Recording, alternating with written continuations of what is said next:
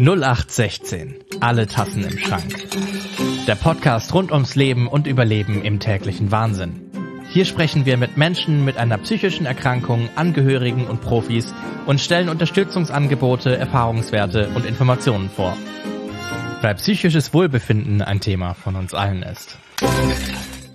Hallo und herzlich willkommen zu einer neuen Folge von 0816 Alle Tassen im Schrank. Und heute habe ich, wie die, die von euch die letzte Folge schon gehört haben, vermuten werden, heute habe ich Anna Feneteschke bei mir. Und Anna kenne ich auch aus meiner Ausbildung zur Paartherapeutin, weil sie mich mit ihrem Mann Dieter, der ja letztes Mal bei uns war, zusammen ausgebildet hat. Hallo Anna, magst du dich vorstellen? Ja, hallo Conny. Ich habe gerade nochmal gehört, alle Tassen im Schrank. Ich hoffe, ich habe alle Tassen im Schrank gerade.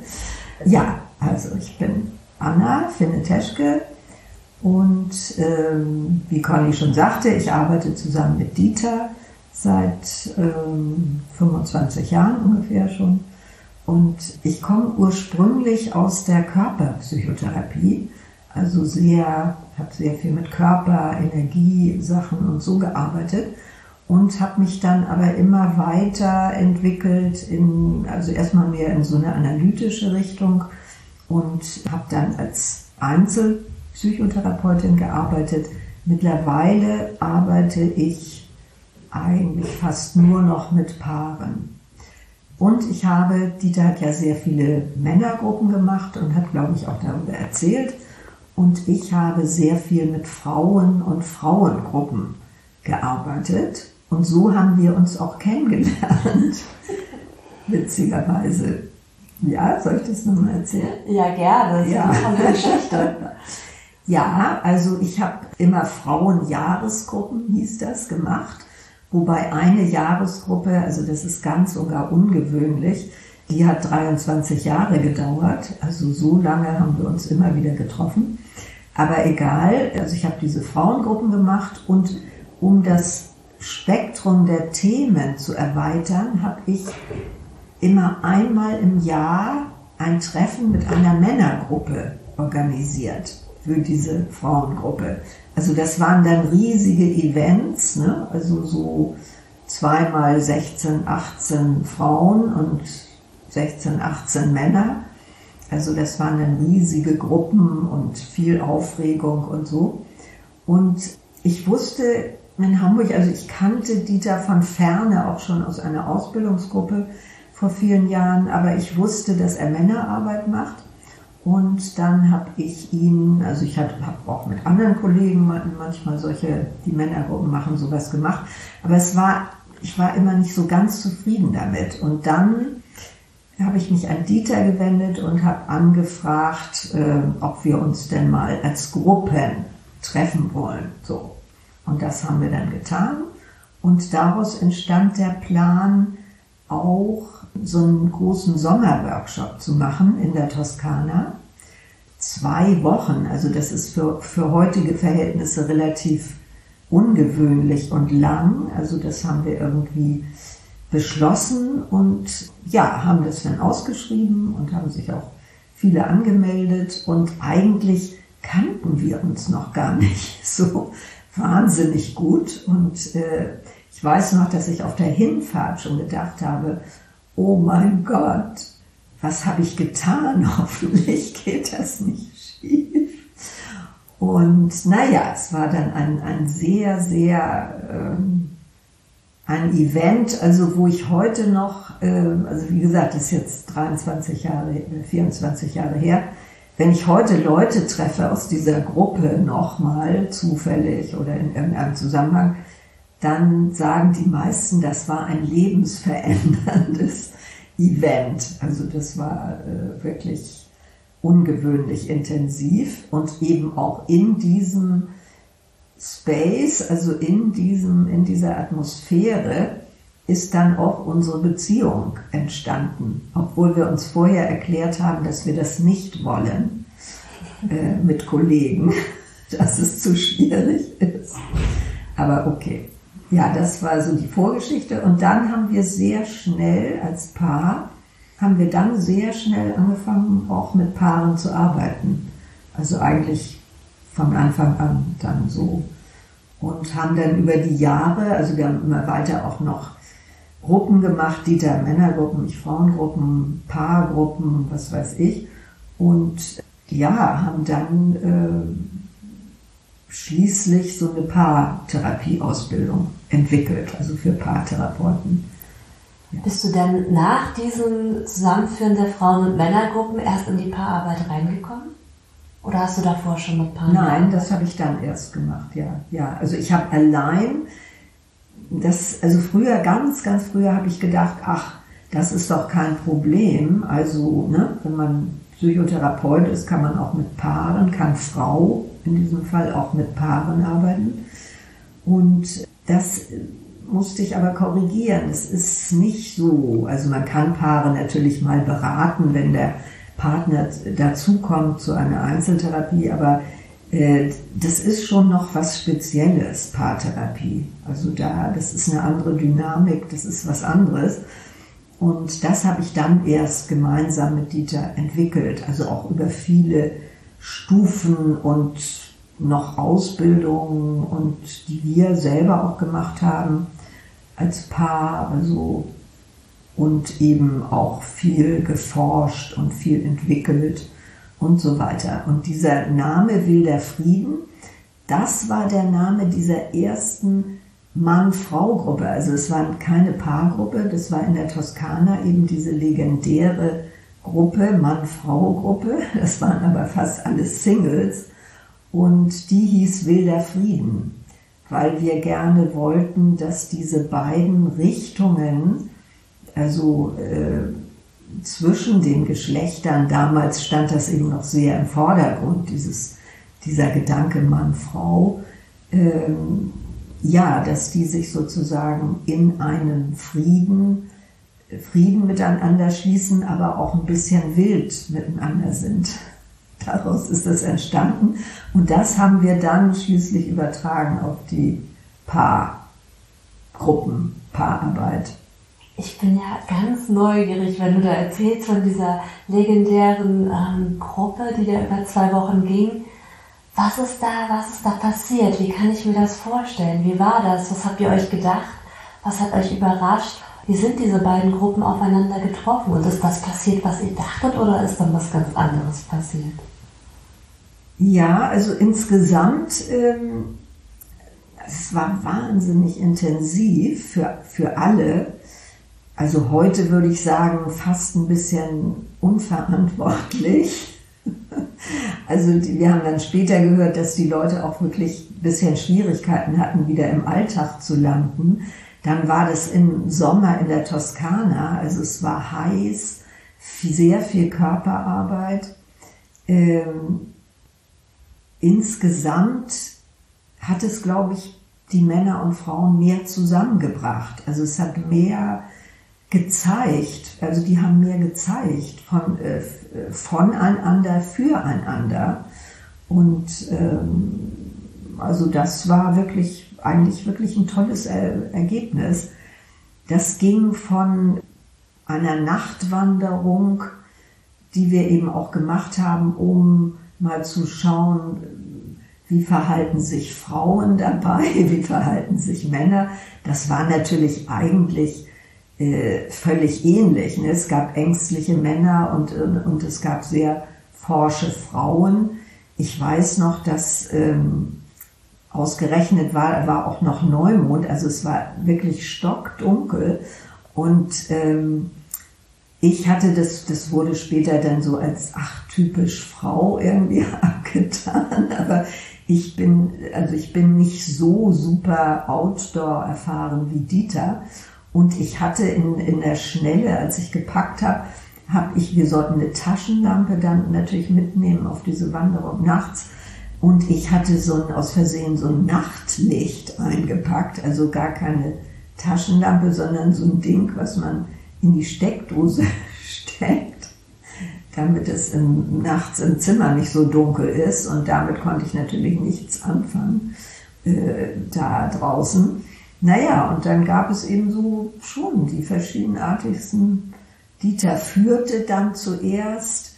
Ich habe mich hinten mit einer, hinten mit Frauen umgeben. Wir haben, sind dann so ein bisschen hinterhergetrottelt. Wir, haben, wir waren unglaublich aufgekratzt und albern und haben gesungen im Wald vorne. Die Männer waren, ja, also jetzt äh, haltet doch mal den Mund. Es ist ein heiliger Moment hier nachts im Wald und so. Naja, und dann äh, Dieter marschierte eben vorne weg und dann merkte ich, dass Dieter sich den Weg nicht ganz richtig gemerkt hatte und dann in die Irre lief. Das war dann unser großer Triumph. Also wir sind dann richtig gelaufen und er musste dann hinterher und solche Geschichten. Oder es gab ein, damals ähm, kam das gerade mit dem äh, Frauenfußball, ging das los und es war in Italien sehr populär. Und äh, plötzlich kam aus der Umgebung, also aus dem Ort, eine Einladung äh, von einer Frauenfußballmannschaft. Äh, sie fordern unsere Frauen heraus zu einem Fußballspiel.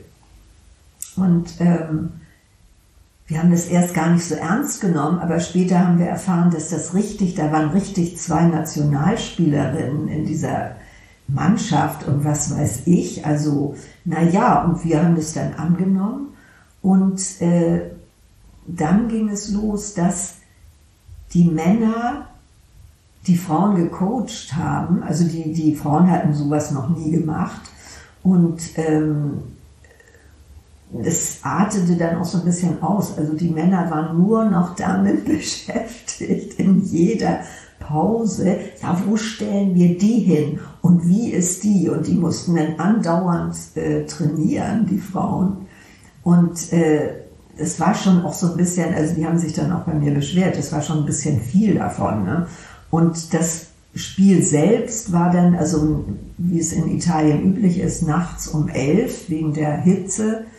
Und äh, ja, mit einem, und wir haben versucht, wir haben dann überlegt, ja, körperlich sind wir unterlegen, wie können wir die irgendwie irritieren? Wir haben dann vor dem Spiel meditiert und irgendwie so ganz kuriose Sachen gemacht und unsere Frauen haben fantastisch gespielt. Also sie haben dann letztlich verloren, aber wirklich, wirklich, also mit Kopfbällen und allen Schikanen. Es war also gigantisch.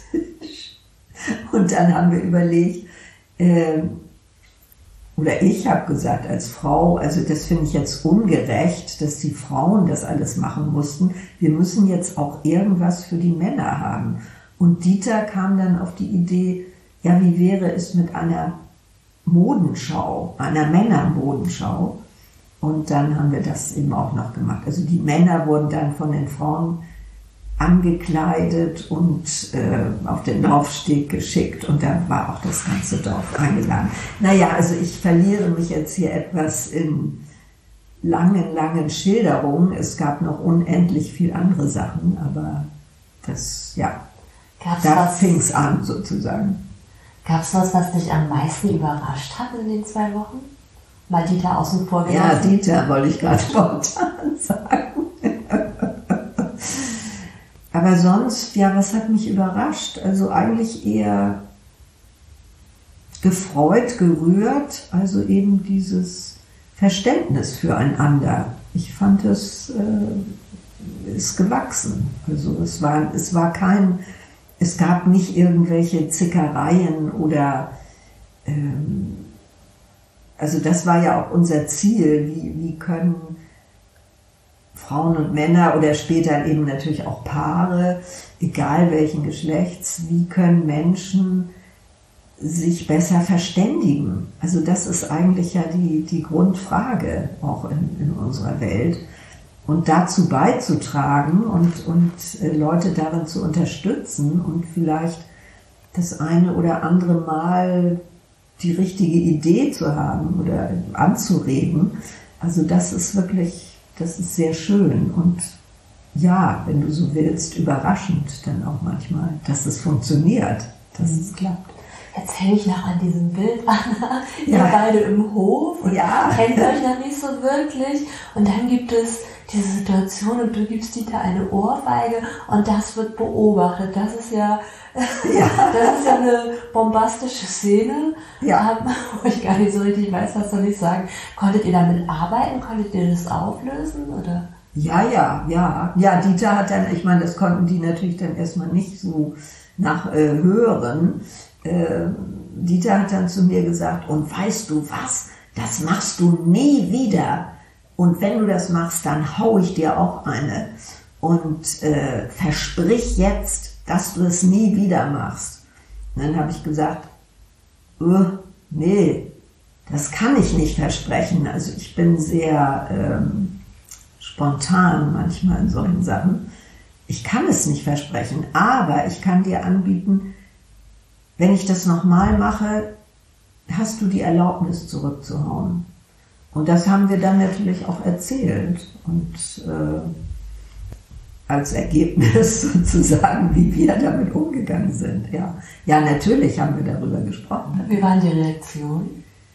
Ja, ich denke, das war eher eine ganz gute Anregung, also auch über solche Sachen nochmal intensiver zu sprechen, auch bei den Teilnehmern, ne? Teilnehmerinnen. Ja. Ja. Und Anna, wie bist, wie bist du überhaupt zu, dir, zu der Arbeit gekommen oder zu dem, zu dem Wunsch, mit Frauengruppen arbeiten zu wollen? Ja, ich komme ja noch ähm, aus dieser 68er Generation und ich habe also diese Politzeit an der Uni auch miterlebt. Und ich habe sofort gedacht, als ich dabei war, mh, hm, ja, ist also überzeugt mich alles und politisch. Also ich habe dann auch noch das Studium einmal gewechselt. Also ich habe dann auch Politik noch studiert und äh, was weiß ich alles. Und ich habe aber gedacht, wenn ich das beobachtet habe mit den Männern und Frauen in dieser Phase, dass es eigentlich nicht so viel Unterschied gab. Also zu früher, die Männer waren also wahnsinnig progressiv und haben da die Reden geschwungen und was weiß ich. Und die Frauen haben wieder Kaffee gekocht. Also es war nicht sehr äh, aufgeklärt, was die Frauenfrage anging, muss man wirklich sagen damals. Also es waren ganz schöne Machos, diese ganzen Leute, die ganzen Männer. Und dann kam aus Amerika kam dann diese kamen die ersten äh, Berichte über Frauen, über die Frauenbewegung und die ersten Bücher. Und das war für mich, also das war wirklich so ein, so ein Game Changer in meinem Leben. Also dass ich plötzlich gedacht habe, ach, anderen Frauen geht es ja genauso wie mir, also äh, die leiden auch darunter oder die haben ähnliche Geschichten oder so. Also das war eine unglaubliche Befreiung. Und von da an habe ich, hab ich angefangen, mich in der Frauenbewegung zu engagieren. Und ja, dann habe ich später eben diesen ähm, Switch gemacht zum, zur Psychotherapeutin. Ähm, ich erinnere da auch noch, also ich, mit meinem damaligen Mann hatte ich große Diskussionen, also der war halt auch, äh, war auch politisch äh, aktiv oder, oder auch von Beruf Politologe und dass wir uns in der Beziehung gestritten haben, ob, äh, also er sagte zu mir, bevor du nicht das Kapital Wort für Wort gelesen hast, spreche ich kein Wort mehr mit dir. Und ich hatte mich damals, hatte angefangen, das war ja noch wirklich alles, die ganze Psychotherapie nicht sehr fortschrittlich, schon gar nicht in Deutschland. Also hier gab es wirklich, war ja diese ganzen jüdischen Psychoanalytiker und großen Theoretiker, die mussten ja emigrieren aus Deutschland, war die Szene sehr, sehr konservativ. Und ich habe aber dann angefangen, Freud zu lesen und Reich zu lesen und habe immer das betont, dass die innere Entwicklung von Menschen nicht, also das kam mir auch in, in der linken äh, Psychotherapie, äh, äh, äh politischen Bewegung, kam mir das viel zu kurz, dass die Leute auch eine Psyche haben und äh, innere Prozesse haben. Und ne, damals gab es eben diese, diese alte, diesen alten Streit, äh, dass die Verhältnisse sozusagen die, das Innere, die Psyche bestimmen oder bestimmt die Psyche auch die äußeren Verhältnisse. Ne? Und es ist natürlich beides wechselseitig der Fall, es ist gar nicht zu trennen. Aber damals war das ein ganz großes äh, Streitthema. So. Ja, und dann habe ich, als ich als äh, Psychotherapeutin angefangen habe, kam fast wie von selbst äh, Frauen auf mich zu und haben mich gefragt, ob ich nicht eine Gruppe, eine Frauengruppe machen will. Also gleich ganz zu Anfang. Und äh, das war dann auch diese sehr, sehr lang dauernde Gruppe, die da entstand. Ich habe aber auch noch viele andere Gruppen gemacht. Also das, das war nur eine, eine Gruppe, aber das war sozusagen die Urgruppe, wo ich alle Männer kennengelernt habe und alle Kinder und was weiß ich. Also das war schon auch sehr, sehr speziell. 23 Jahre, das ist ja, ja eine wahnsinnig lange Zeit. Ja, ja. Wie, wie war da der Rahmen? Wie oft habt ihr euch gesehen? Wir hatten immer sechs Wochenenden im Jahr miteinander. Ja. Über 23 Jahre? Ja. Wow. Ja. Ich habe das leider nicht dokumentiert. Also es hat mich schon sehr oft geärgert, dass ich das nicht.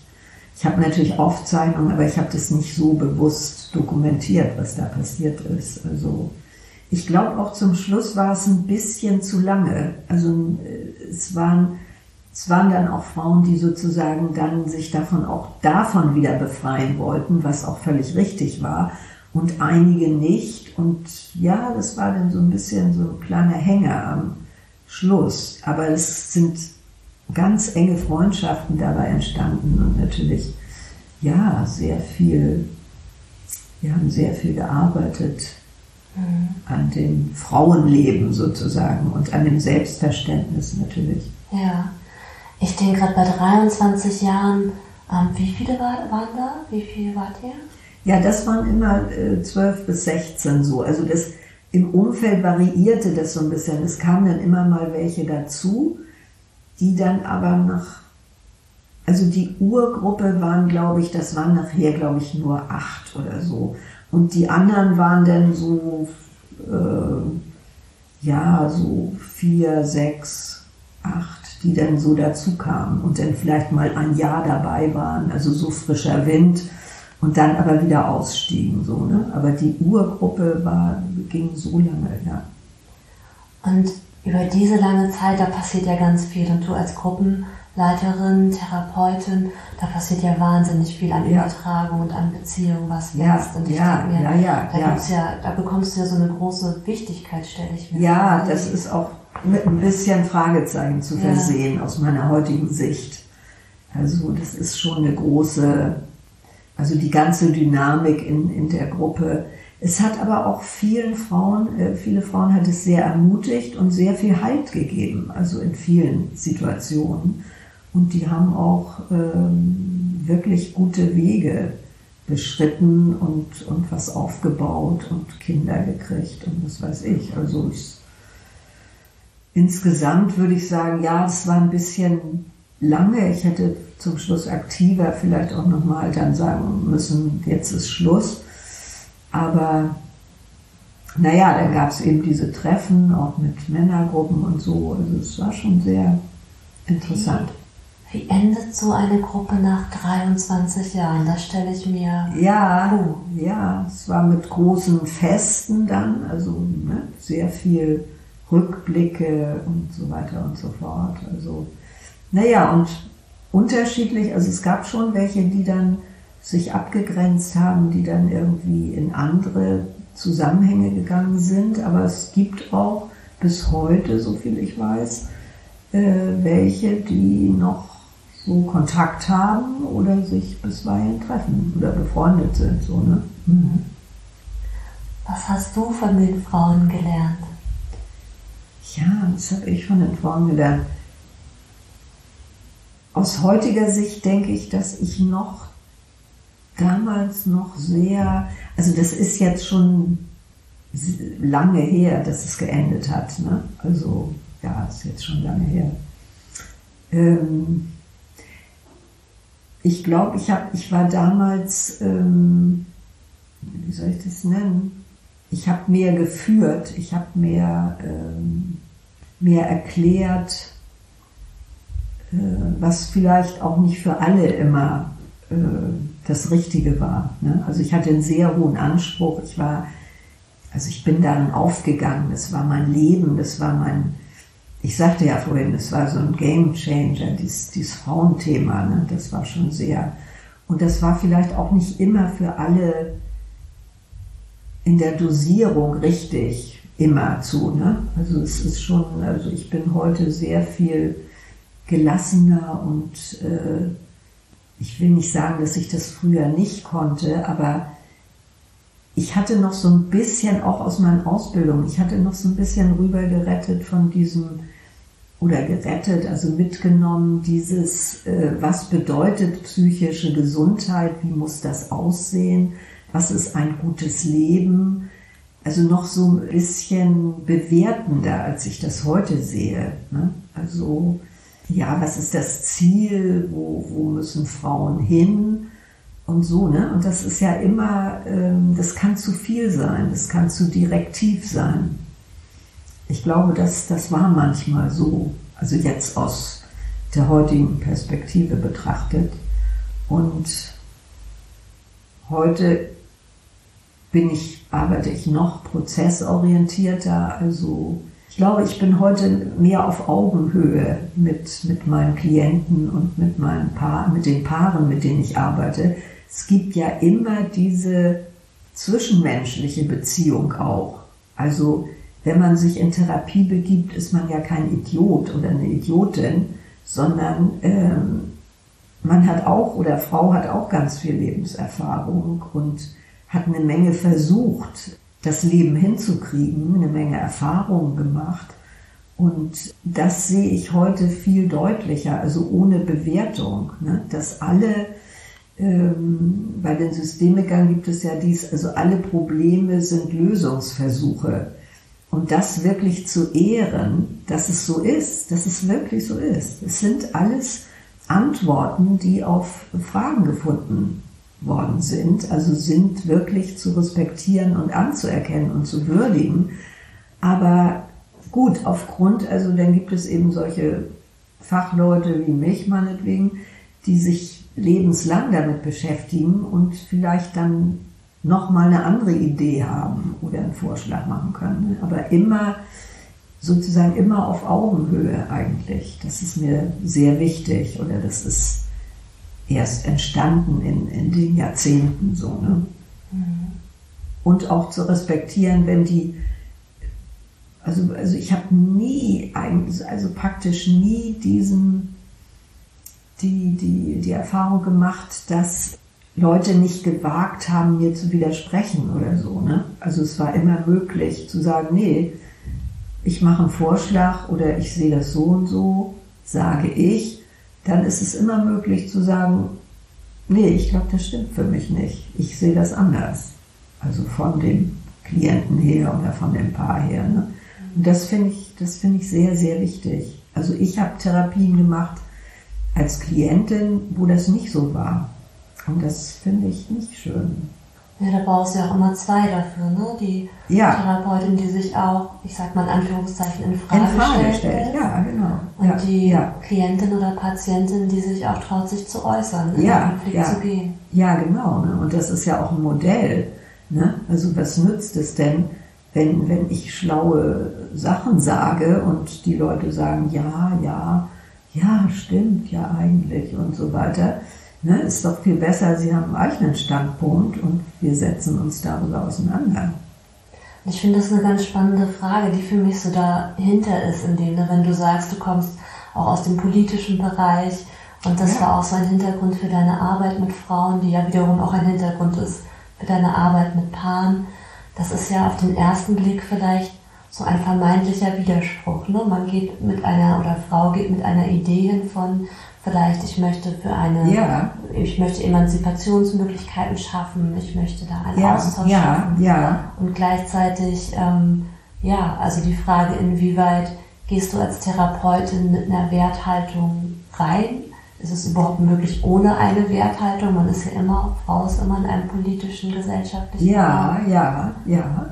Ja, aber das kann ja durchaus. Also ich bin eigentlich, also ich habe nie Schwierigkeiten gehabt. Ich mag Männer genauso gern wie Frauen. oder andere Geschlechter oder was weiß ich. Da habe ich gar kein Problem mit. So, also das auch zu benennen oder da eben neutral zu bleiben. Ne?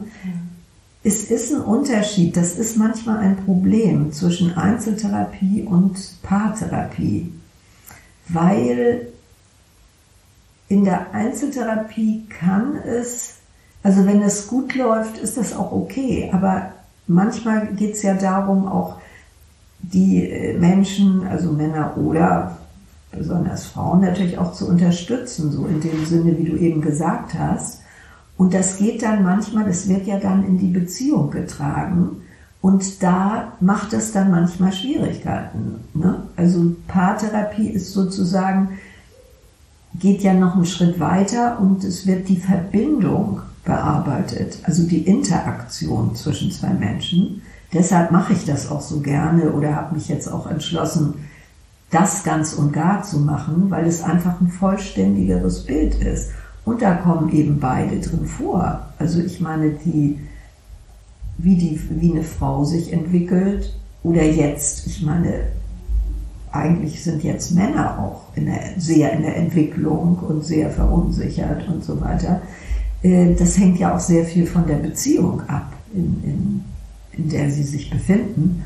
Und ähm, ja, ich finde, beide profitieren davon. Also das muss natürlich einigermaßen geschickt gehandhabt werden, aber ich finde, das ist kein Widerspruch unbedingt. Das ist jetzt ein bisschen plakativ gefragt und auch ähm, ne, von Männern, von Frauen zu sprechen, aber Ja. was glaubst du, können Männer und Frauen oder auch zwei Partner, zwei Partnerinnen voneinander lernen? Wir suchen uns im besten Fall oder unser Unbewusstes sucht sich im besten Fall jemanden, der oder die mich herausfordert. Also in dieser tiefen emotionalen Verbindung, die mit Freunden, es gibt auch sehr gute Freunde und Kollegen und so weiter, aber eine Liebesbeziehung ähm, ist die, die am ehesten auch der Eltern, der Beziehung zu den Eltern ähnelt in der Tiefe. Ne? Und das ist schon was Besonderes in gewisser Weise. Und deshalb hat dieser Mensch auch die Macht, mich herauszufordern. Also ich habe immer gedacht, ach, ich komme ja prima zurecht im Leben, also ja, dies und das und so, aber ich entwickle mich, ich mache Therapie und so. Und zu guter Letzt, bin ich auf Dieter getroffen und ich muss schon sagen, also die Herausforderung habe ich mir vorher nicht vorgestellt, die das für mich bedeutet hat, aber eben auch Entwicklungsmöglichkeit in dieser Auseinandersetzung. Und davor sollten Paare nicht zurückschrecken. Also das ist total wichtig, diese, das zu verstehen auch, dass es sozusagen eine Herausforderung ist. Es ist nicht Harmonie und Friede vor der Eierkuchen. Ne? Das ist schön wilder Frieden. Es ist schön, wenn es diesen Frieden auch mal gibt. Das brauchen wir natürlich auch mal. Aber es muss auch äh, Konflikte geben und Auseinandersetzungen geben. Und leider, also das Problem, weshalb äh, Paare dann auch kommen, ist eben, dass diese Konflikte ins Destruktive gehen und nicht erkannt wird, was eigentlich dahinter steckt. Dann werden sie zerstörerisch.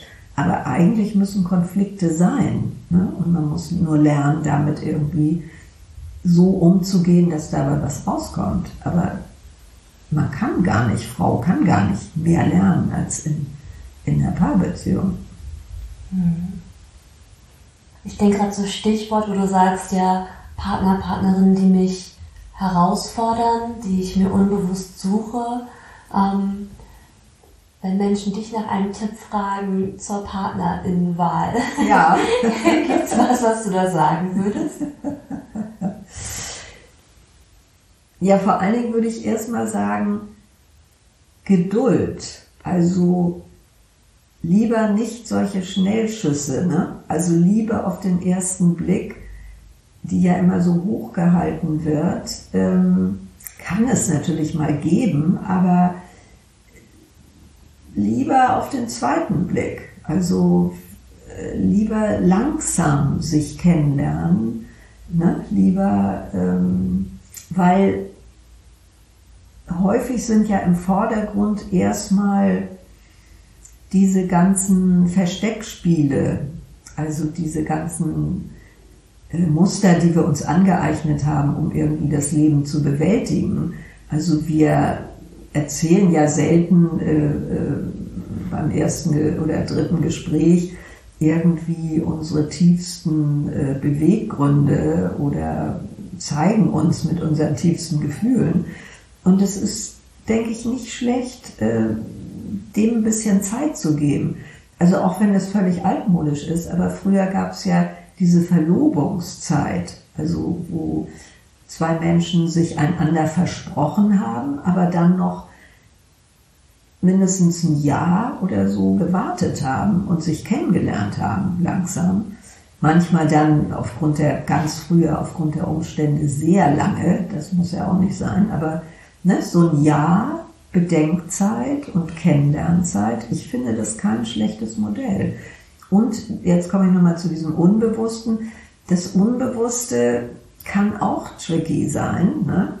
Äh, und steuert eben sozusagen vielleicht jemanden an, ähm, der erstmal passend erscheint und dann aber wirklich äh, vielleicht doch keine Herausforderung ist oder vielleicht auch eine zu große Herausforderung. Das kann ja vielleicht auch mal passieren. Also zu, eine zu schwierige Konstellation. Ne?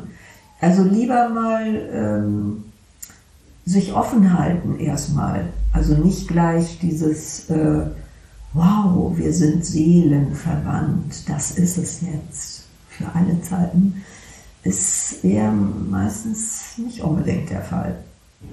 Allerdings verliebt zu sein, auch wenn das diese ganze Romantik beinhaltet und so weiter, ist schon auch nicht verkehrt, weil also zu viel Vernunft und also in dieser Verliebtheit sind ja auch dann manchmal kommen Eigenschaften äh, zum Vorschein, die Leute ja haben, aber die so, die so ein bisschen überdeckt sind sonst. Also in dieser Euphorie wächst Mann, Frau über sich hinaus. Das ist vielleicht auch manchmal nicht schlecht, das auch schon mal zu zeigen und damit einzubeziehen. Aber naja, also ein weites Feld ist das mhm. Thema.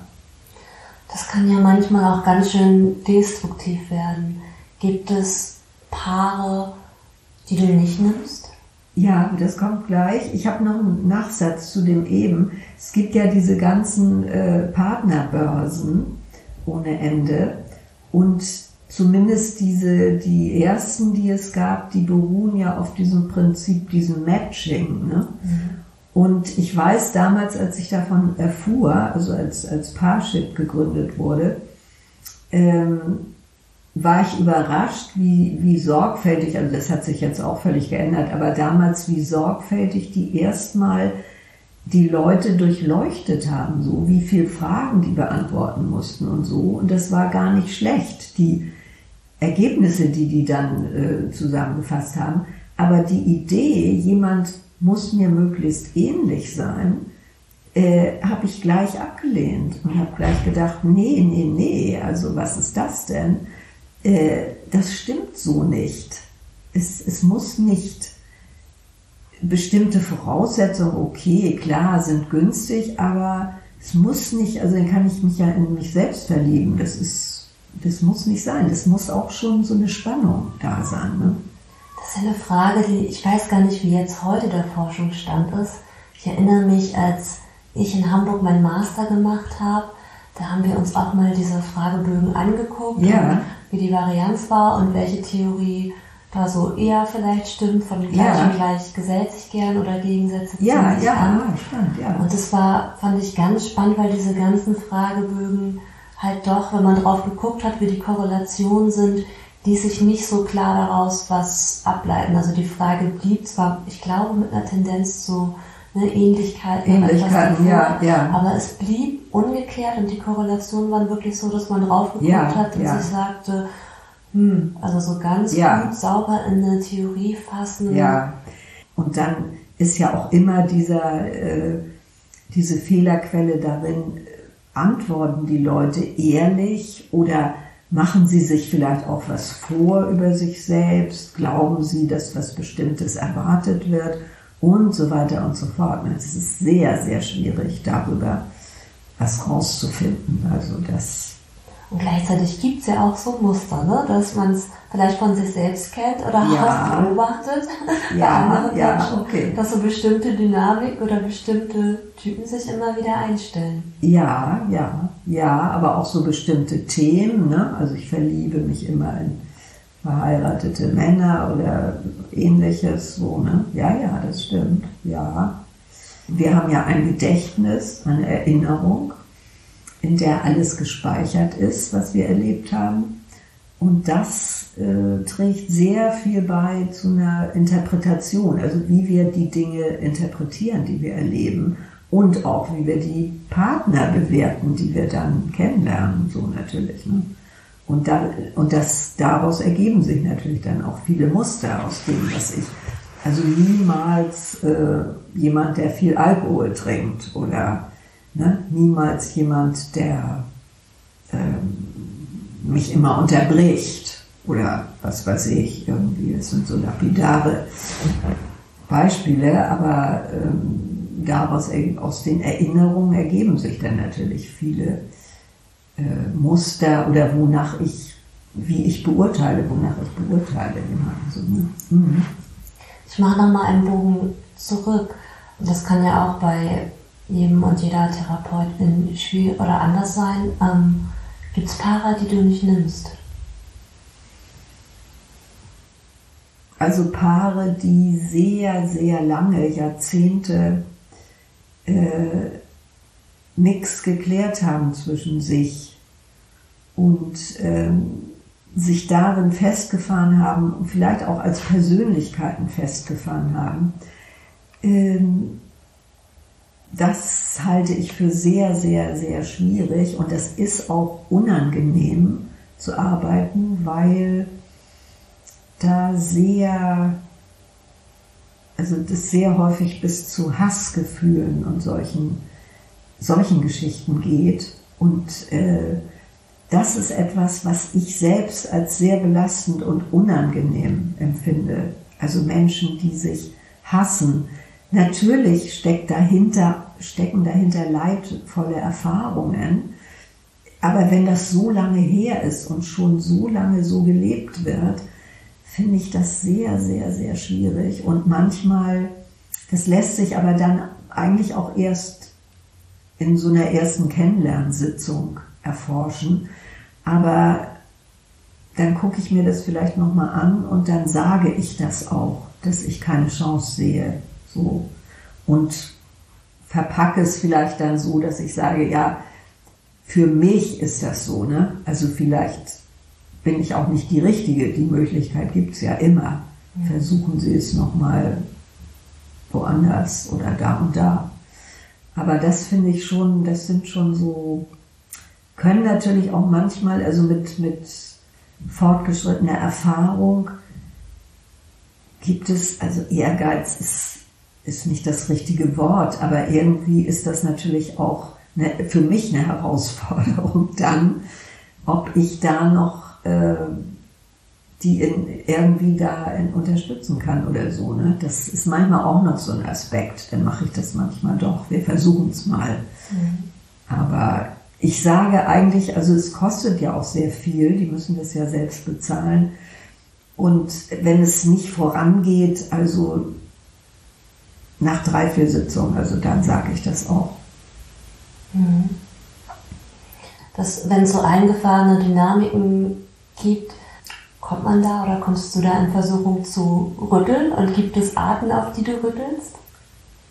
Ich bin schon, bin da schon auch manchmal konfrontativ. Also ich hatte ein paar sehr, sehr zerstritten, ähm, die das über den über den Sohn sozusagen ausleben. Also es geht immer, also zwei Sitzungen, drei Sitzungen, immer um die Kindererziehung. Also sozusagen, ne, die völlig unterschiedliche, und zwar um, um ins Bett gehen. Also wenn der Mann den ins Bett bringt, ähm, ist es anders als bei der Frau und die schieben sich gegenseitig das zu, dass das ja unmöglich ist und nicht geht und so weiter. Und ähm, naja, dann haue ich schon mal auf den Tisch und sage so, und wissen Sie was, ich, ich muss Ihnen jetzt wirklich was sagen.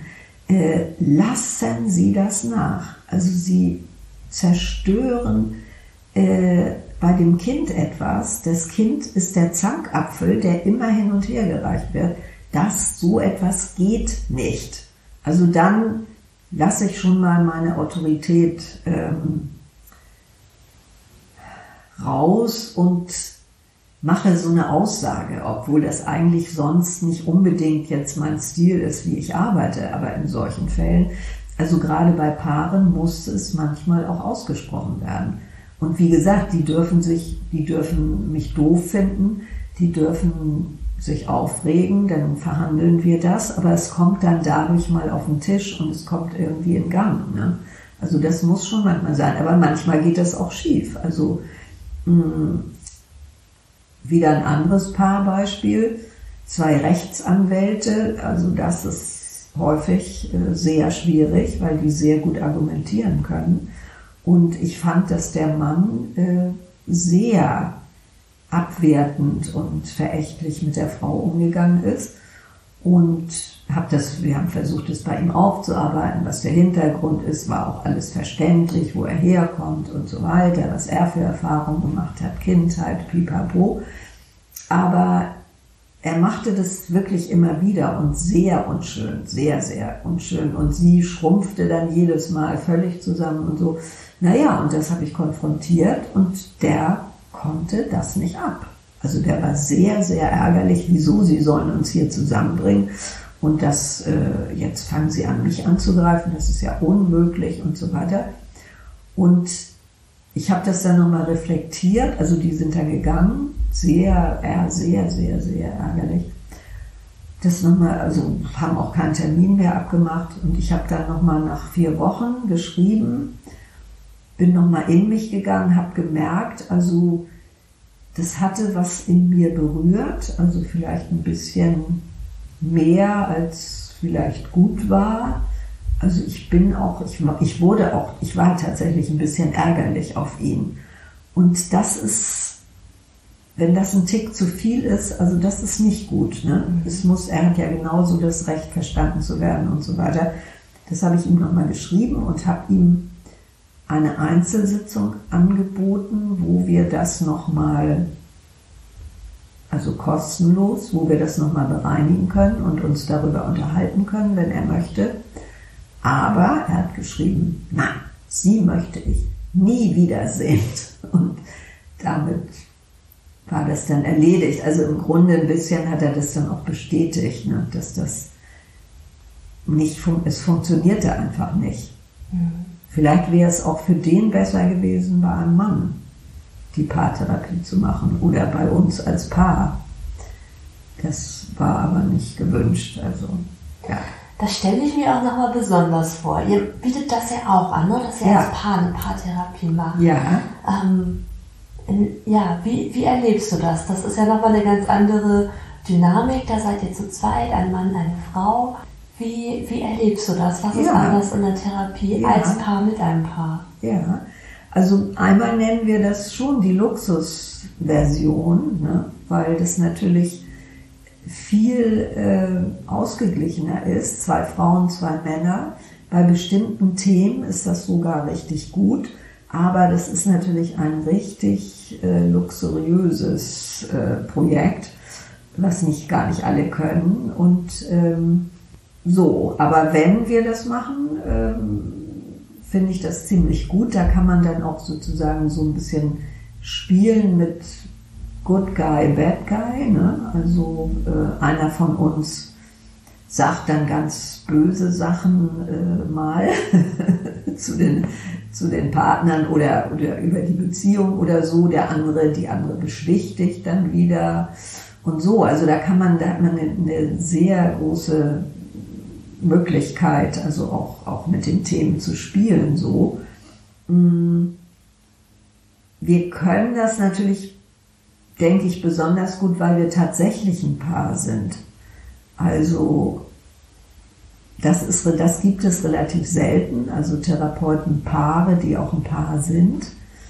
Gibt ein paar, die haben sich dann aber im Laufe der Zeit auch wieder getrennt schon und arbeiten noch zusammen. Aber okay, also dadurch ist natürlich, einmal sind wir ein ganz normales Paar, also das geben wir auch zu erkennen, das sagen wir auch dem, dem, dem Paar, dass wir das alles auch so kennen, ne? dass wir genauso streiten, dass wir auch diese Muster haben, dass wir nicht besser sind unbedingt. Und ähm, das ist sehr erleichternd für Paare, weil es ist natürlich auch sehr schambesetzt, äh, demütigend manchmal gerade für, für Leute, die, die sonst, also sonst wie erfolgreich sind und tolle Sachen machen im Leben und so, dass sie an der Stelle Schwierigkeiten haben miteinander als Paar. Und das entlastet sehr. Also das, das erlebe ich eigentlich nur als positiv von den Paaren her. Ne?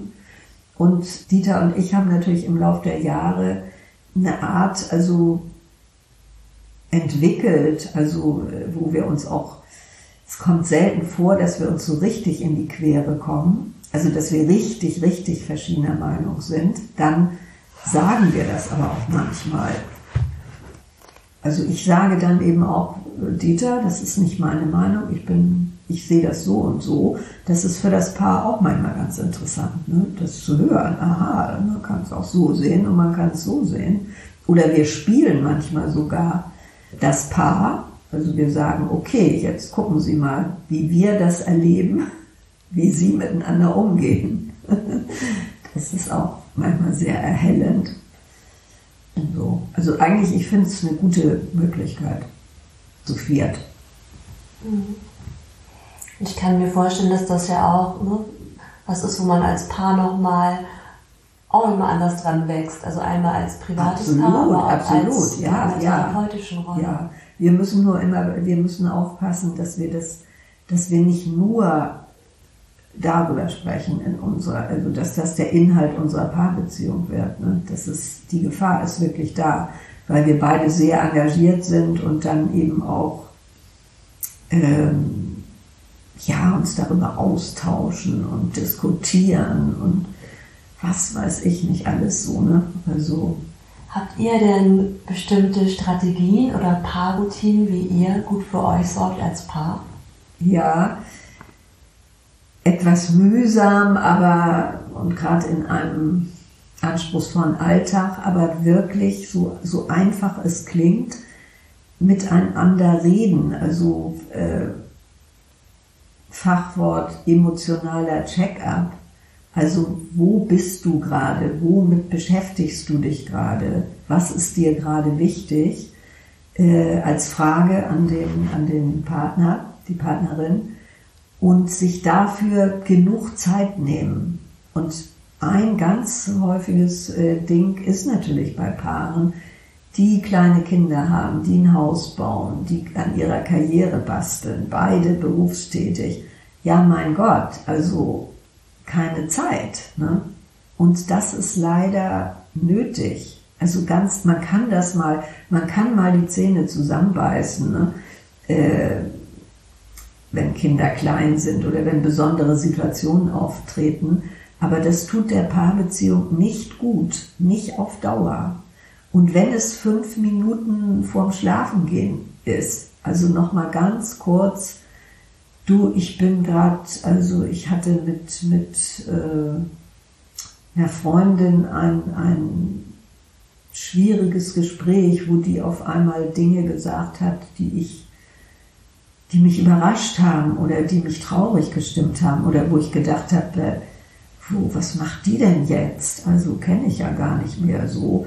Also irgendetwas, was, was einen beschäftigt, was einen belastet. Also das nochmal, sich da nochmal kurz äh, auszutauschen drüber. Also wenigstens das. Super ist natürlich, ja, jeder eine halbe Stunde und was es dann so an Vorschlägen gibt. Aber das ist eben auch aufwendig. Ne?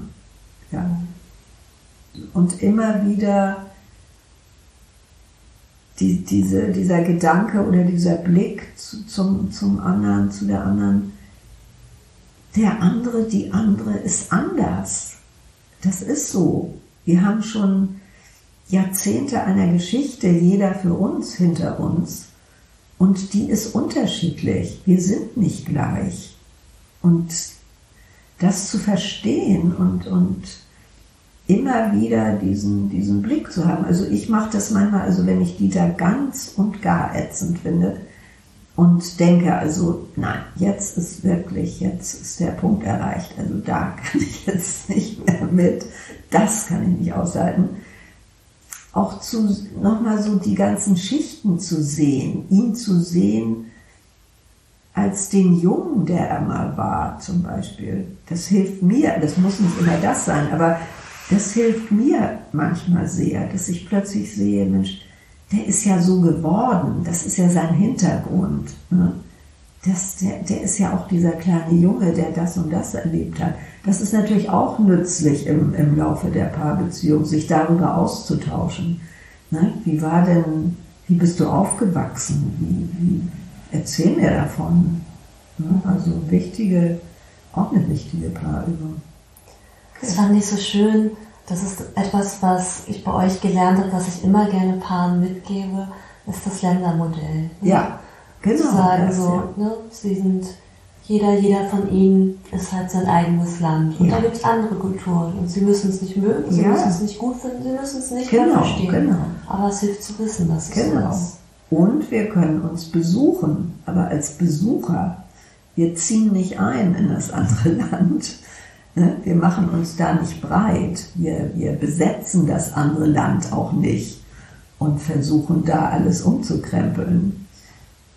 So, ja, sehr wichtiges Modell. Das ist so eine emotionale Erkenntnis, wo ich häufig von Paaren rückgemeldet kriege, das ist uns geblieben. Das ja. hat uns, das war so ein ja. Aha-Moment. Ja, ja. Und ist ja viel auch in den Medien überall immer dieses Harmoniemodell, ne? Oder Prominente leben es vor, ja, da passt es dann doch nicht mehr so ganz, nehme ich doch den nächsten oder die nächste. Ähm, das ist verhängnisvoll. Das, ne? Also viel wichtiger ist zu verstehen, äh, ja, der andere lebt eigentlich auch in einer anderen Welt und wir können uns trotzdem verständigen. Ja. Gibt es so weitere Sachen, die dir einfallen, wo du sagst, ah, das ist was, da erlebe ich Paare häufig, das ist ein, das ist ein Punkt, der bleibt, der was verändert, wovon sie profitieren?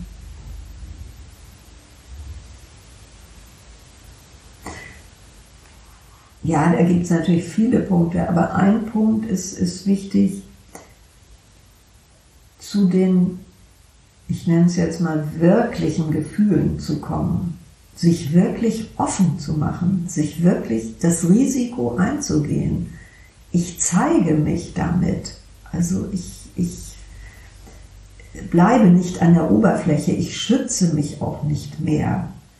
Ich verstelle mich nicht, das passiert ja oft gar nicht bewusst, aber ich, ich verberge nichts mehr. Also ich zeige mich. Und äh, in der in der Therapie dann natürlich mit Unterstützung, aber sonst ja auch.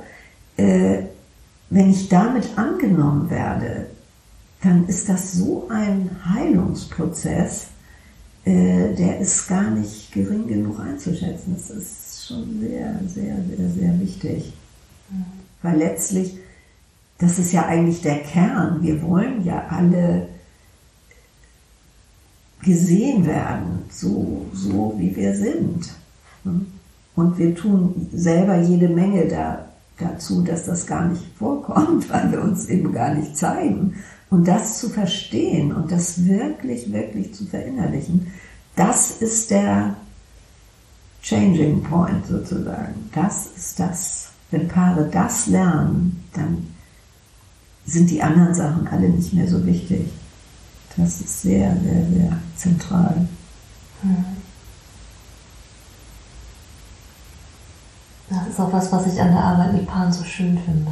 Ja. Ich das Gefühl habe, wenn, da kann sich so schnell so viel bewegen. Ja. Und es geht, es geht immer um was. Und wenn genau. es dann, wenn es dann einen Punkt gibt, wo es genau. greifen kann, dann. Genau. Und diese Muster sind endlos. Wenn das eine Thema vom Tisch ist, kommt das nächste Thema.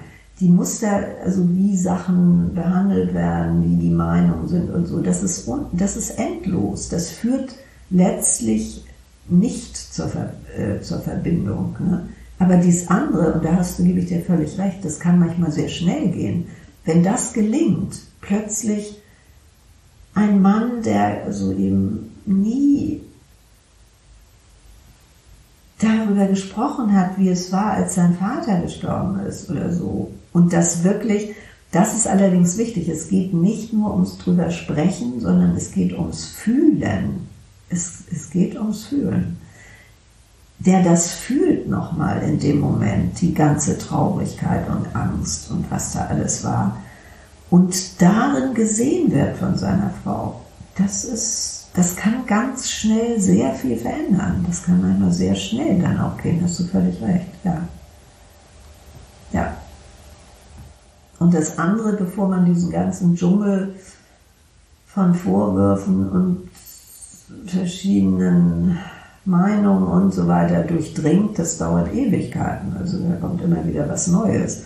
Aber das ist der Kern. Das ist der Kern, wo Verbindung stattfindet. Ja. Wie geht ein gutes Streiten? Indem ich wirklich von mir spreche. Also ich darf ja was blöd finden oder verletzt sein oder sonst was. Nur wenn es gleich umgemünzt wird in du bist es ja, ne? wenn du anders wärst, wenn du das und das machen würdest, dann wäre ja alles in Ordnung. Ja, passiert aber natürlich nicht, weil schon diese Formulierung, durch diese Formulierung fühlt der andere sich angegriffen und verteidigt sich nur noch. Schon ist das Spiel in Gang. Ne?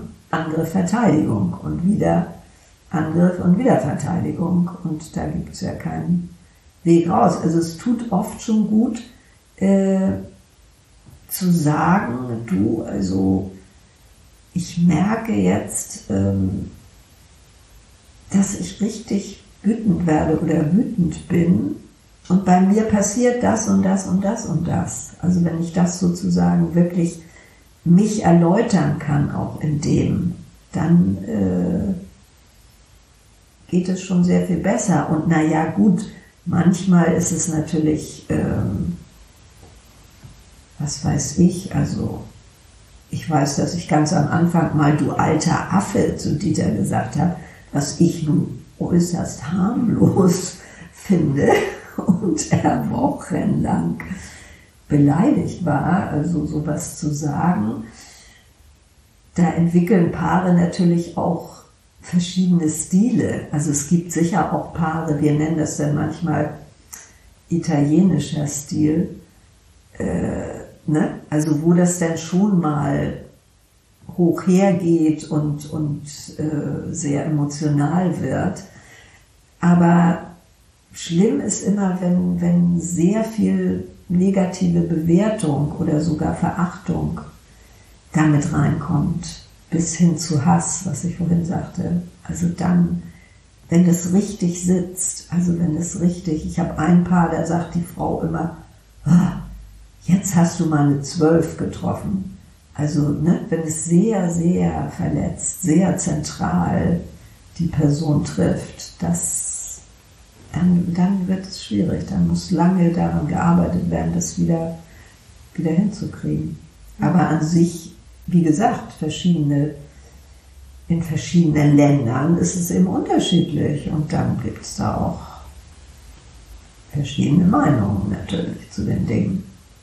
Ich weiß noch, im Studium hatte ich so eine Lerngruppe und dann haben wir uns damals auch so mit Bindungstheorien und Stilen beschäftigt und auch darüber, wie ist es denn bei uns in unseren Beziehungen, wenn wir streiten. Ja. Und da war so von, nee, also wir streiten uns laut und bei uns fliegen Dinge und danach haben wir richtig tollen Sex bis hin ja. wir schreien uns nie an. Nee, wir das, das ganz, ja. alles ganz sachlich. Also sehr, ja, sehr ja, das, naja, das Modell ist, glaube ich, mit das Schlimmste. Also wenn nichts ausgesprochen wird. Ne? Also das ist, das ist gar nicht gut. Das wird dann immer energieloser und, und müder. Also Aggression ist ja auch eine, eine Energie. Also ne, das, das heißt ja eigentlich auch, es muss nicht negativ nur sein. Das heißt ja eigentlich auch auf was zugehen, ne? aggredere. Also ich gehe auf dich zu und packe dich vielleicht mal und küsse dich dann auch wieder. Aber so, ne? Aber das ist eben unterschiedlich. Das hängt natürlich auch wieder von diesem ganzen, äh, von den ganzen Erfahrungen mit Beziehungen ab. Also wenn ich natürlich schlimme Erfahrungen gemacht habe, dann und ich werde angeschrien, äh, das kann schon, also das muss man als Paar dann auch erforschen, ne? was geht und was nicht geht. Ob das jetzt so ein bisschen groberer Ton, ob das vielleicht okay ist miteinander oder ob das eben eine ganz, ganz empfindliche Stelle trifft. Ja. Weißt du, was für mich so ein richtig Qualitätsmerkmal beim Streiten ist? Wenn ich, ähm, wenn ich das mit jemandem schaffe, dass wir beim Streiten, obwohl es sehr emotional ist, dass wir was Humoriges reinkriegen. Ja, ja, Humor ist eben sowieso, also ohne Humor gäbe es, glaube ich, keine Menschen in Beziehung das heißt ja auch, Humor ist ja auch immer so ein bisschen, man kann auch mal ein bisschen Abstand nehmen und dann wieder darüber lachen und so weiter. Ne? Also, ja. Ich möchte jetzt noch mal einen kleinen Bogen machen. Ja. Wie siehst du denn im Laufe der Zeit, die du jetzt mit Frauen und mit Paaren arbeitest, wie sich die Rollen verändert haben? Sind es heute andere, andere Themen, andere Herausforderungen? Wie nimmst du da die Entwicklung wahr? Ja, ich glaube schon, dass, dass also die Frauenemanzipation, nenne ich das jetzt mal pauschal, dass die schon sehr, sehr viel verändert hat. Ne? Also immer noch nicht, also in manchen Bereichen sind wir ja nicht noch entfernt von der Gleichberechtigung, aber dass Frauen äh, sich mehr melden, verdeutlichen, dass sie arbeiten wollen, dass sie Karriere machen, äh, dass sie mehr Zugänge haben zu, zu allem Möglichen, ähm, hoffentlich vielleicht auch selbstbewusster sind. Ähm, das hat schon, also ich meine, das dauert ja auch Generationen äh, letztlich, bis das wirklich äh, alles geklärt ist, aber das hat schon sehr, sehr viel verändert, auch in Beziehungen natürlich. Ne? Und ähm, gut, der Staat, also ich meine, gerade jüngere Paare mit, mit Kindern, kleinen Kindern und so weiter, da ist es ja immer noch so, bevor sie Kinder haben, äh, kriegen sie es schon ganz gut hin mit der Gleichberechtigung. Aber wenn dann Kinder kommen, das wird vom Staat auch leider immer noch in die falsche Richtung eher gefördert. Ne? Oder von den Unternehmen oder was weiß ich. Also dass eben doch durchweg Männer noch mehr verdienen und immer wieder sind die Paare verzweifelt, weil sie dann sagen, ja gut, 1000 Euro mehr im Monat oder weniger, das, das hat schon Gewicht. Also machen wir es wieder so, ne? die Frau bleibt zu Hause und oder arbeitet halbtags oder was weiß ich und der Mann verdient das Geld. Und schon ist natürlich ein Thema am Wirken ne, in Paarbeziehungen, was sehr, sehr verhängnisvoll ist. Ja. Das, also das ist schon, schon alleine das ist irgendwie ein großes Ding. Und ich denke, Männer sind sehr verunsichert auch, natürlich, weil dieses alte Rollenklischee, auch wenn es dann letztlich manchmal wieder so ist, dass, dass sie das äh, mehr arbeiten oder mehr verdienen, also mehr außerhalb der Familie arbeiten, ähm, aber trotzdem, ne, also es ist schon ein Unterschied. Äh, äh, in meiner Jugend war es noch so, dass Männer das Sagen hatten und dass es ganz selbstverständlich war, die männliche Autorität und in Gesetzen festgeschrieben war und so. Und dass das natürlich für Männer, ob sie es wollen oder nicht, aber dass es bitter ist, sozusagen das aufzugeben, dass das zu Verunsicherung führt. Ja, was ist denn nun mal eine Rolle? Und ich finde da auch Frauen auch nicht unbedingt hilfreich, weil ich finde Frauen, also was ich so höre dann von Frauen, ja, einerseits soll es jemand sein, sollen die Männer, ich sage jetzt mal Männer, Frauen, ne, das gilt auch für andere Geschlechter natürlich, diese Muster, ähm, aber dass die Männer ähm, hochsensibel sein sollen, gesprächsbereit, emotional, zugänglich, äh, über sich selbst sprechen können und so weiter und so fort. Also dann auch noch irgendwelche Aufgaben äh, übernehmen, äh, kochen und was weiß ich nicht alles. Und dass es bei, auch bei vielen Frauen letztlich dann so ankommt, das ist so unsexy. Es ist irgendwie, die sind so weich. Also gerade auch bei sehr jungen höre ich das von sehr jungen Frauen. Äh, ach, ne? Also die wissen nicht, was sie wollen, die sind so, ne? Und, und, oder auch bei anderen Frauen, also auch Frauen in Beziehungen, die sagen, ich habe da so ein Beispiel, die sagt immer, ja, ich weiß nicht, also wenn ich dann den, den, den Menschen sehe, der bei uns die Bäume beschneidet und so muskulös und so energisch, dann denke ich manchmal, wow, also irgendwie gibt es in mir auch so einen Teil, der möchte mal so richtig von dem irgendwie ins Auge gefasst werden. Ne? Also die Botschaft ist auch, auch der Frauen, finde ich, an die Männer, ist, ist nicht, auch nicht so einfach, ist nicht so eindeutig. Ja, wie sollen sie denn nun sein? Ne? Und dann spielt natürlich auch noch eine Rolle, gut, das sind dann auch schon ältere Männer, aber es gibt doch durchweg und auch bei Jungen noch diesen Typus, der Vater entweder nach dem Krieg ja sowieso, viele Väter standen nicht zur Verfügung, dann der, der ganze wirtschaftliche Aufbau. Papa war immer weg. Ne? Ich bin also auch als Junge der Mutter völlig ausgeliefert bei diesem klassischen äh, Familienmodell. Und dass daraus so die, ich nenne es mal die guten Jungs entstehen, ne? die sozusagen alles richtig machen wollen dann, also Mama, es, es Mama recht machen wollen und wenig eigenes entwickeln, so, ne? Und das ist auch wieder für Frauen total nervig, ne? Also, selbst wenn es manchmal, ich denke manchmal, ja, gut, es hat natürlich auch Vorteile, ich kann machen, was ich will, ich muss nicht wenn ich daran denke, in, in den 50ern, ich muss noch um Erlaubnis fragen wegen allem Möglichen, das ist nicht mehr so. Aber irgendwie so ganz toll ist das auch nicht. Ne? Also es ist ein sehr, es ist sehr im Werden. Das wird auch noch dauern. Es wird Generationen noch dauern. Also. Ja, ich erinnere mich gerade an, ich glaube, Dieter erzählte eine Anekdote, ich hoffe, ich gebe das jetzt richtig wieder, ja. wo er sagte, äh, über eine Situation, ich glaube bei einem Männerseminar, wo er sagte, ja, man muss sich vielleicht oder man kann sich auch von der Idee verabschieden, dass man seiner Frau recht machen kann. Genau, genau. Was für große Empörung ja. sorgte. Genau. Aber ähm, es ähm, hat mich gerade so daran erinnert, an ja. dieses Jahr, diese Anforderungen auf der einen Seite, genau. da so eine ganz ja. sanfte, empathische, eher ne, klassisch weiblich besetzte ja, Eigenschaften. Genau, genau. Die sollen auch die Eigenschaften haben. Ne? Gut, jetzt mit den Geschlechtern und so, wer weiß, wer weiß, vielleicht äh, vermischt sich das auch alles endgültig, wissen wir noch nicht, wo, mhm. worauf es hinausläuft. Ne?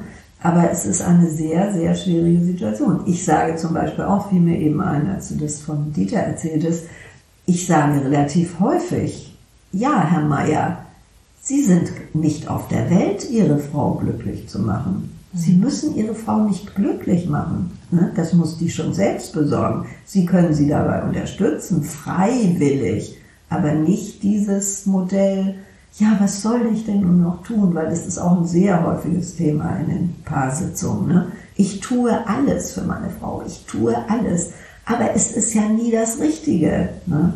Ja. Hm. Lieber mal selber gucken. Finden Frauen letztlich auch besser. Ja, ich glaube, wir machen jetzt mal den Bogen. Ne? Es ist natürlich verführerisch, weil ich merke auch, dass ich relativ viel rede, weil es ist, es ist so spannend und so der Kern, ein oder einer der Kerne menschlicher Existenz sind Paarbeziehungen. Also es gibt für mich natürlich nun jedenfalls nichts Spannenderes auf der Welt, so ungefähr. Ja, Anna, ich habe natürlich ein paar Fragen, wie immer, ähm, ja. die ich jeder Person im Podcast stelle. Ja, das habe ich schon mitgekriegt, ja. Meine erste Frage ist, was lernst du gerade, was du noch nicht so gut kannst? Naja, ich bin natürlich auch immer noch dabei, diese, diese Bewertungen und ähm, mich davon immer noch mehr zu befreien. Ne? Also immer wieder die, die, ja, die Menschen dahinter zu sehen, wie sie versuchen, äh, was Gutes zu tun, gute Beziehungen zu führen. Ähm, und natürlich gibt es auch in mir so einen Teil, der mal ungeduldig wird oder, oder, oder beurteilend oder sogar verurteilend. Und das ist nicht, natürlich nicht hilfreich. Und jetzt im Alter merke ich schon, dass es anfängt, mir leichter zu fallen. So, also das, das nicht zu tun. Mhm. Und ich habe einfach im Laufe der Jahre unendlich von Paaren gelernt, von Menschen gelernt, aber eben auch von über Paarbeziehungen. Und es ist so etwas, die Lebend, dies, das Leben, was sich da vollzieht, das, das Leben, das ist einfach irre, was es gibt, was es für Erscheinungsformen gibt, was Menschen versuchen, um irgendwas zu tun, hinzukriegen, zu lieben, äh, was weiß ich. Also das ist, also das immer noch mehr anzuerkennen, so das ist, das ist mein, meine Richtung, mein Ziel. Mhm. Anna, ich habe ja immer die Frage von ähm, jemandem, der in der Folge vorher bei mir ja, war. Ja. Und du kriegst jetzt die gleiche Frage, die Dieter auch bekommen ah, hat von ja. Melanie. ähm, nämlich, wenn du zur Hälfte deiner Berufslaufbahn nochmal staatlich gefördert die Möglichkeit hättest, etwas völlig anderes zu machen, würdest du es machen und wenn ja, was? Ja. Ja, also erster Impuls natürlich nein, ich will nichts anderes. Also das ist ja mein Traumberuf, den ich zum Glück, also das ist ja auch ein Geschenk, das überlegt man sich nicht vorher dass man, dass ich das noch so, so im Alter noch so ausüben kann und dass das auch für Menschen von Interesse ist, dass ich das tue. Ich habe auch eine starke, es gibt einen, einen Zweig bei mir, den ich nicht, naja, für den dann letztlich doch immer keine Zeit blieb. Also ich gestalte gerne, ich, also was Künstlerisches oder eben Schreiben, das kann ich vielleicht auch noch tun. Aber wenn das sozusagen ähm, unterstützt werden würde, ich jetzt 50.000 Euro kriege und ich soll ein Buch schreiben, das würde mich begeistern. Also so ist es immer noch, ja, so am Rande. Ne? Das ist, ähm, also nochmal was anderes in den Mittelpunkt zu stellen, finde ich schon fände ich schon nicht uninteressant.